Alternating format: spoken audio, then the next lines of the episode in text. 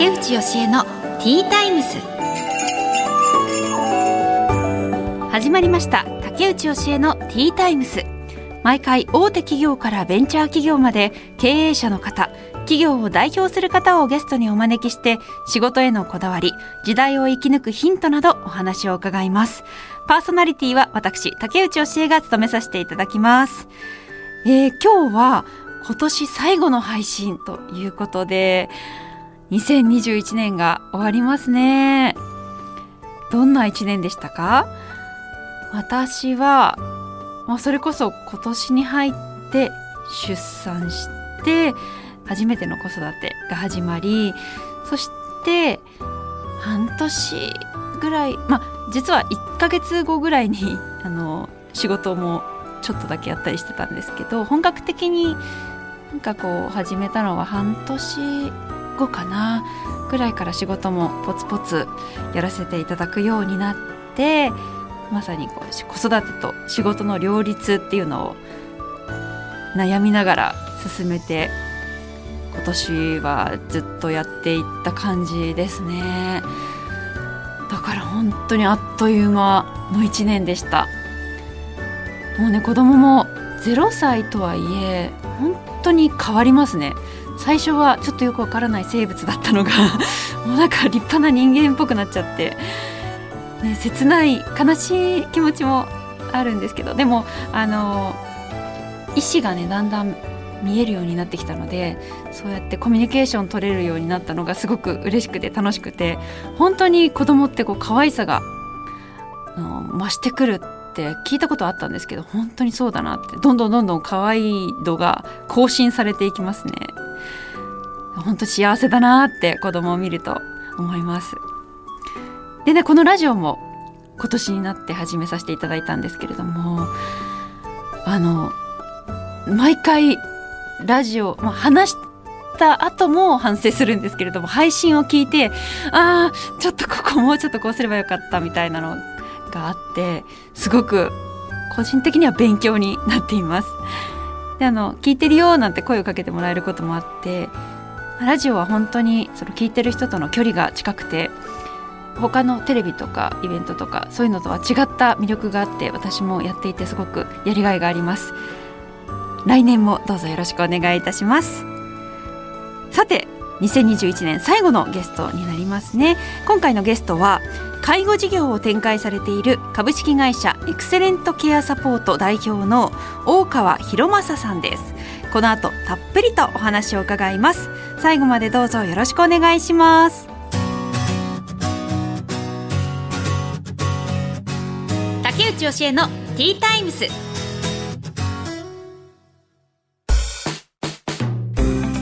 ここからは企業の代表の方をお招きしてお話を伺います。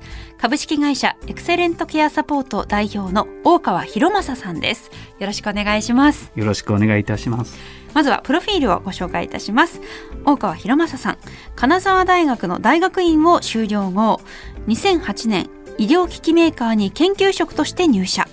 2020年に退社後株式会社エクセレントケアシステムに入社2020年8月株式会社エクセレントケアサポートを設立。現在はその代表を務めていらっしゃいます。はい。よろしくお願いします。よろしくお願いします。すごいおしゃれなあの衣装衣装というかあの格好で今日いらしていただいてね、あのジャケット、はい、青色のジャケットに白いストライプが入った、はい、とてもお似合いでいらっしゃいます。あありがとうございます。今日はもう普段の格好できましたので、あそうなんですね、はい、普段ジャケットで行動されているんですか、ね、あそうなんですね。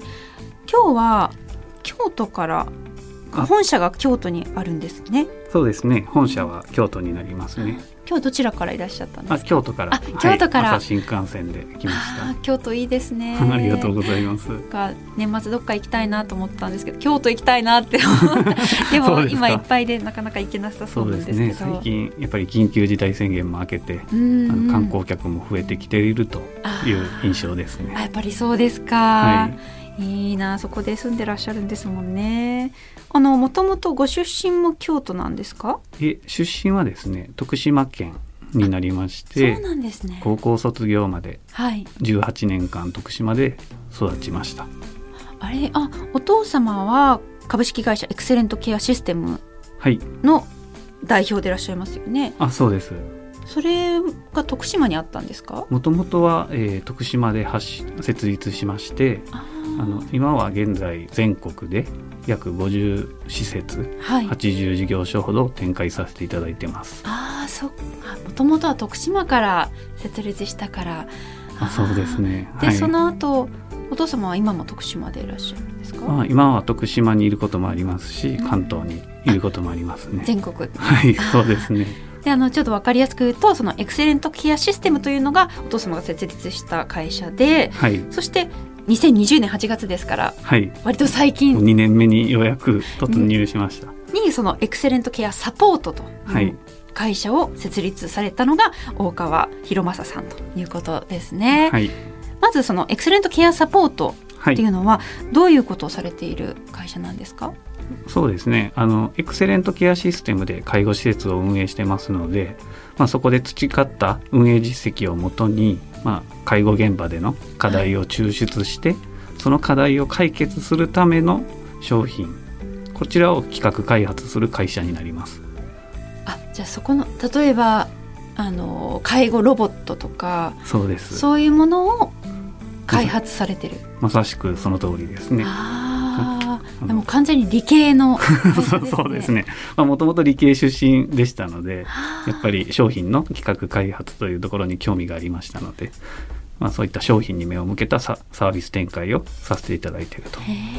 それはあのまあエクセレントケアシステムの介護施設にはそちらで開発されたまあロボットとかを使っていらっしゃると思うんですけどそれどの介護施設にもあるえものなんですか、ーと全ての介護施設ではないんですけども、まあ、モデル的にえー導入をししたりはしてますね。ああとまあ介護ロボットーはい。といっても、特に見守りセンサうーん。ーこちらは高齢者の、はい。えー健康のあの変化であったりだとかあの居室内での事故とかを、えーすぐに検知することができるシステムなんですけど、まあ、こういったシステムがあの我々の施設にも入ってて、まあ、それを介護業界全般に展開しているようなあの動きをさせてもらってますね。この見守りセンサーってあの私も、まあ、あの息子が あのまだあ0はい。歳ではい、いるので、はい、えーその見守りセンサーをつけてるんですけれども、はい。何かちょっとこううん起きたりとかはい。動いたりしたらピピピって知らせてくれる、あその通りですね。それは、はい、まあ、だからいろんな種類のセンサーがあるのかなと思うんですけどそうですね。エクセレントケアサポートで開発されているのはまた独自の工夫をされているセンサーとかだったりするんですか？そうですね。あの、えー寝ているだけで、えーその利用者さんの心拍だとか呼吸数などのバイタルデータがうん測定できたり、あと転倒した時にあの転倒を検知したりするようなシステムにはなってますね。じゃあそういう介護施設でこういうのがあったらいいなっていう需要そうですね。から生まれていく、でまさしく本当に我々、えー施設を持ってますので、はい。まあ、そこで生まれた課題というのを抽出して、まあ、それを、えー解決できるような商品を具現化するというような働きをしてます。でもあの本当に、まあ、2年目ということではい、どうですか？その2年。割と始まって間もない感じはするんですけど、うん1年目は本当に突っ走ってきたというのがはい。本当に印象的なんですけど、うん。まあ、2年目になってようやく戦略的に動こうかなというようなところがありますので、まあ、毎日が楽しいですね。あどうして設立されようと思われたんですか、やっぱりもともと幼少期からですね人の役に立ちたいというような思いがあったんですけどえー幼少期から早いですよ。ですよそうなんねですよ。人のためになんて考えてなかったですけど、本当ですか？うん。あのまあ私鍵っ子でしたので小学校が終わってからあのおばあちゃんうん。おじいちゃんの家に行って、まあ、そこで育てられたというのもあるんですけどあのそうですね、まあ、それが大きいですかね。恩返ししたいというか、まあ、そういった思いが強かったかもしれないですね。身近にそういう、はい、まあ、お年寄りというかねあはい。の高齢の方がいたっていうことで感じることってありましたか、そうですね、えーまああの年々やっぱりそのおおじいちゃんおばあちゃんのできることが変わってきているというのがやっぱり肌で実感してましたので、まあ、何かしらやっぱりサポートをしてあげたいという思いはやっぱり強かったですね。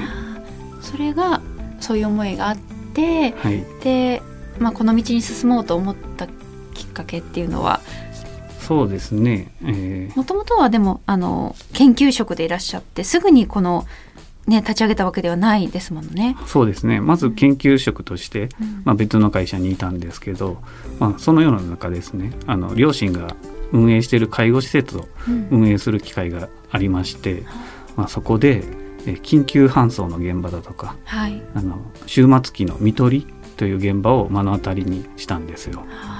で、まあ、その時ですね私は本当に驚いてうん。声も出ないような状況だったんですけど、えーあの職員の方が、あのテキパキと正確にご指示や、まあ、活動されてるのを見て本当に、えー感銘を受けたというのがありますね。そうですよね。そういう介護施設だと本当に最後人生の最後を目の当たりにするんですよねいろんな方の。はい、私には想像できないですけど、そうなんです。うん。本当にまあショックを受けたというか、まあ、ショックと同時に感激したというのもあったんですけどうん。ただですね、えーまあ、その職員の方々、まあ、それらの方に目を向けてみると、うん。まあ高齢化が進んでいるという現状が見えてきまして、はい。これやっぱり調べてみると、うん。あの介護業界全体で2025年には約35万人ほどうん。介護職員が不足しているという社会課題が見つかってきたんです。そんなに？そうなんです。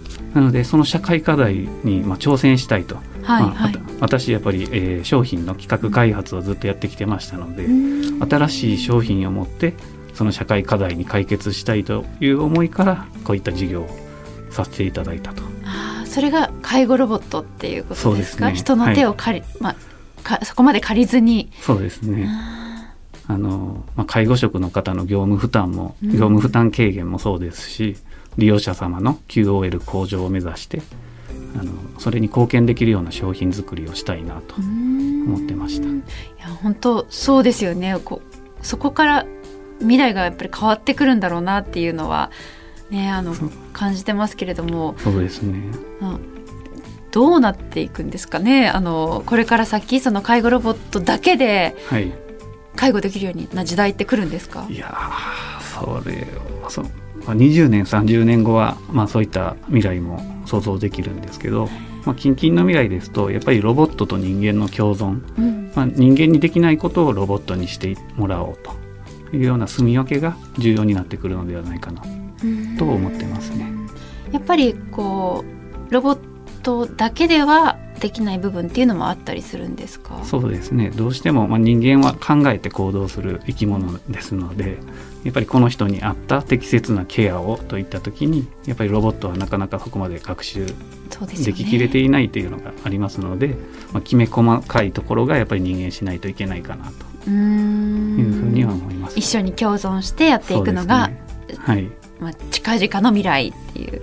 そうですね。あーそれあの介護業界において、はい。ロボットってどんどん増えてるんですか？その介護ロボットを使うことって。そうですね。ここ数年本当に、えー増えてきてまして、まあ、国も補助金だとか助成金で、まあ、介護施設に、えーどんどん導入を検討してくださいというスタンスを取ってきてもらってます。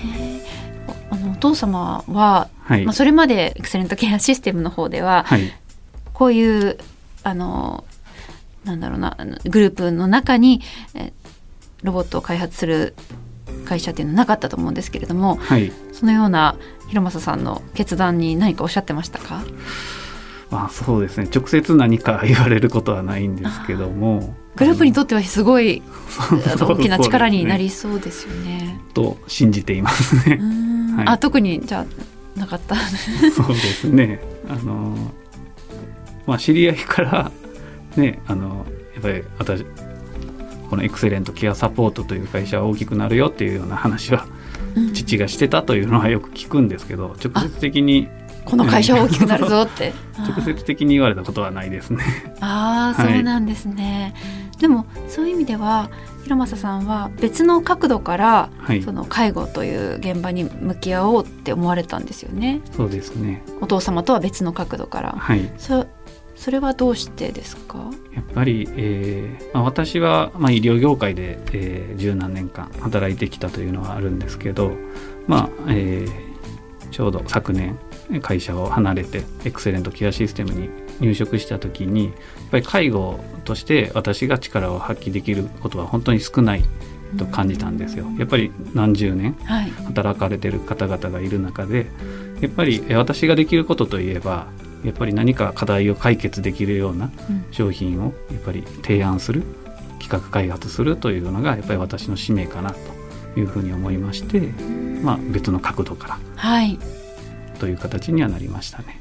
それまでは、えー、医療機器メーカーで働いていらっしゃったんですもんね。はい、そうです。その何がきっかけで退社して違う道に歩もうと思われたんですか、まあ、両親が運営している介護施設に見学に行ったっていうのがやっぱり一番大きいですかね。まあ、そこで、あその時、ね、なんで見学もうたまたまそれは見学にそうですね。あのやっぱり医療業界にいましたので、はい、まあ、その、まあ、一つはあ私その注射器に関して、うん、あの研究してましたので、まあ、どういった使われ方をするのかなっていう勉強で行ったっていうのがありますけど、まあ、それとは別に、まあ、何回かやっぱり機会がありまして、訪問することがあったと。あでそのいろんな現場をそうですね。はい。驚かれたことがきっかけだったんですね。そうですね。思い切った決断ですよね。あそうですかね。あいついずれはと思ってたんですかね。それとも。そうですね。心の中ではやっぱり、うん、あのやっぱり自分が起業して何かを成し遂げたいっていうのはやっぱりあったので、うん、まあそれが少しずつ具現化できてるかなというような気がしますね。ああ。そうかそれで今はそのご自身がこれまでやってきたことを生かせるようなことをされてるんですね。はい、ちなみにあの次に開発してみたいものって何かあったりしますか？今はですねあの今商品としてこの社会的課題を解決するために動いてるんですけど、まあ、地域包括システムのようなトータルで、えーえー、挑戦できるようなシステム作りをやりたいなとは思ってます。その商品の一部だけじゃなくて、はい、例えばいろいろなサービスを付随させたりだとか、うんうん、まあ、そういったことをやりながらあの挑戦できるようなシステムを作りたいと。地域を巻き込みながら、そうですね。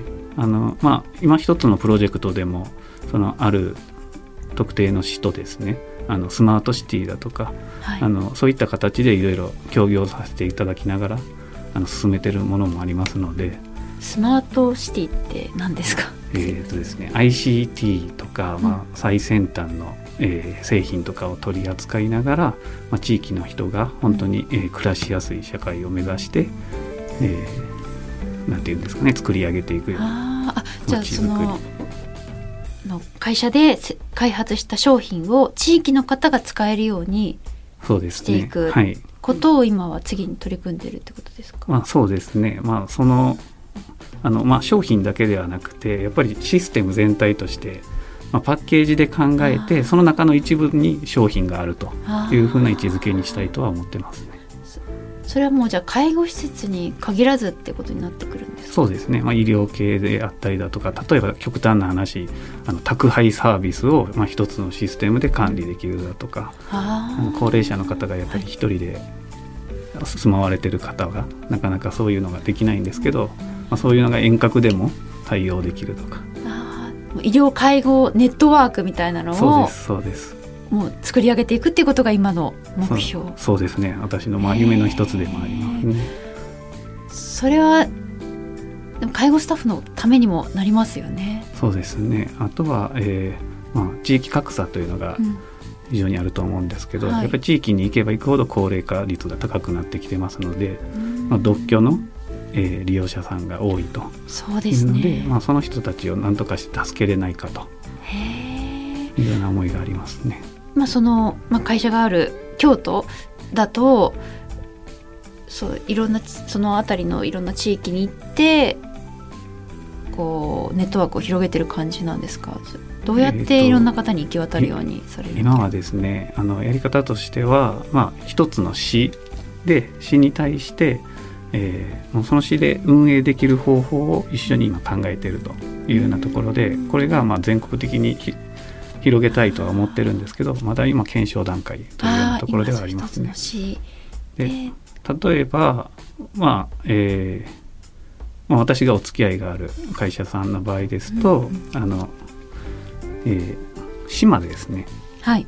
あの島。島。うんうん。島の、えー人数っていうのは今減少してきてると思うんですけどまあ、高齢化率が非常に高いので、はい。その島全体をこの ICT を活用したネットワークでサポートしていくみたいな取り組みも一つの例としてはあります。あのどこかの島をそうです。まずから始めようっていう とかあのやっぱり高齢化が進んでる市うん。地域の市。とか町に対してアプローチをしてる。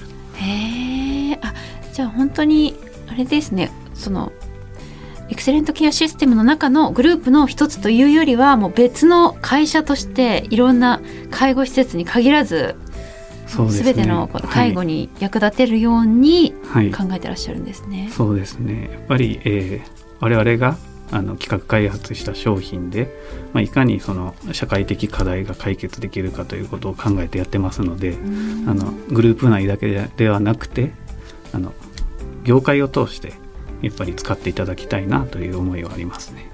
今日本の介護ではい一番大きな問題だなっていうのはどういう一番じゃなくてもいいんですけどあのお大きな問題だなと感じてらっやっぱりしゃる先ほど申し上げたその介護職員が不足している。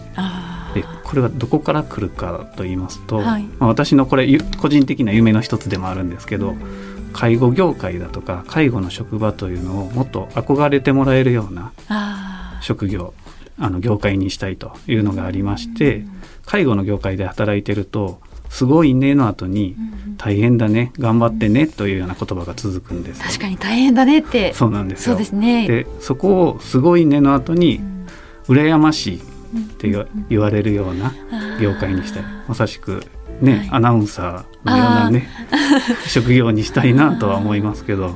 それそのためにはどう何が必要そなでか？うんですね。やっぱり、えーこういう ICT 技術を用いた最先端の取り組みをしている、まあ、介護業界でもそういうことをやっていますよと。いうことをもっとあの業界に業界内外に発信することでやっぱり若い方に興味を持っていただけるかなと。うん。確かに最先端のものを取り入れようとしている現場ですよっていう。そうです。うん。そうですね。はい。これから介護施設がどうなっていくのかっていうのが私も楽しみだなと。ありがとうございます。祖母がちょうどねあの介護施設に。あそうですか。最近、はい、入ったばかりなので、本当にそこであの幸せにな毎日送ってほしいなって心から思うのではい。そこが充実してくれたら嬉しいなというふうには思ってますね。はい。はい、よろしくお願いします。はい、こちらこそよろしくお願いします。はいということで株式会社エクセレントケアサポート代表の大川博正さんにお話を伺いましたありがとうございましたありがとうございました。竹内義恵のティータイムス